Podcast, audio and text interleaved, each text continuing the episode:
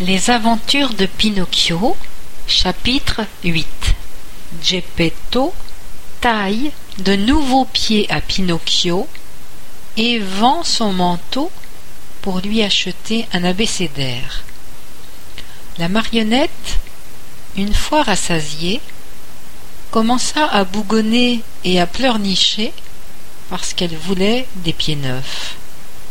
Mais Geppetto, pour le punir de sa fugue, laissa Pinocchio se désespérer durant une bonne partie de la journée, puis il lui demanda Et pourquoi devrais-je te refaire des pieds si c'est pour te sauver une nouvelle fois Je vous promets, lui répondit entre deux sanglots la marionnette, que désormais je me conduirai bien.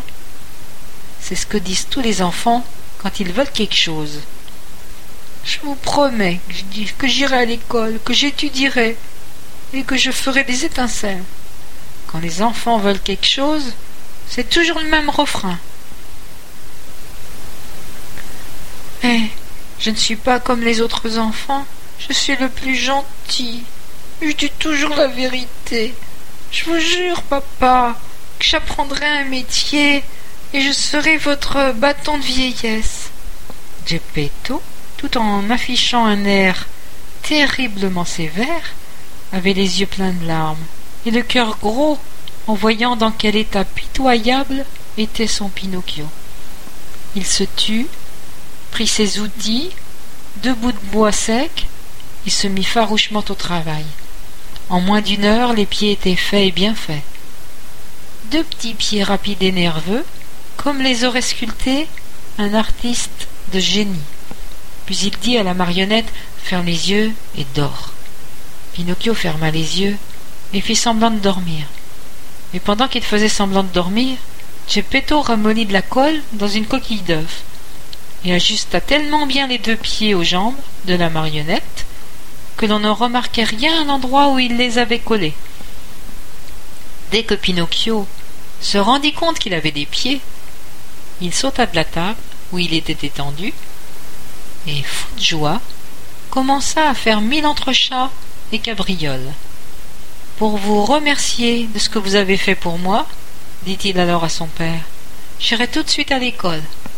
Bravo, mon garçon. Oui, mais pour y aller, j'ai besoin de vêtements. Geppetto était pauvre et n'avait pas un centime en poche. Il lui confectionna donc un ensemble en papier à fleurs, des souliers en écorce d'arbre, et un bonnet de mie de pain. Pinocchio courut se mirer dans une bassine pleine d'eau et très content de lui revint en se pavanant. J'ai l'air d'un vrai monsieur. En effet, répliqua Geppetto, pour être un monsieur, mieux vaut un vêtement propre qu'un vêtement luxueux. Tiens-le toi pour dit. À propos, fit remarquer la marionnette, il me manque tout de même quelque chose d'essentiel pour aller à l'école. Quoi donc? Je n'ai pas d'abécédaire. Tu as raison, mon garçon. Mais comment, fait-on pour s'en procurer? Bah, c'est très facile. On va dans une librairie et on l'achète. Et les sous? Oh, j'en ai pas. Moi non plus. Le visage du brave Geppetto s'assombrit. Et bien que Pinocchio fût d'une nature insouciante et joyeuse, lui aussi devint triste.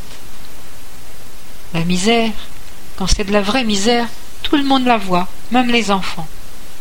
Attends un peu, cria tout à coup Geppetto. Il se leva, enfila son vieux manteau de futaine, tout rapiécé, et sortit de la maison en courant. Il revint vite. Il tenait à la main un abécédaire pour son fiston. En revanche, il n'avait plus de manteau. Le pauvre homme était en bras de chemise, et dehors il neigeait. Et ton manteau, papa Je l'ai vendu. Mais pourquoi? Il me tenait trop chaud. Pinocchio avait bon cœur. Comprenant à, à demi-mot, il sauta au cou de Geppetto et lui couvrit le visage de baisers.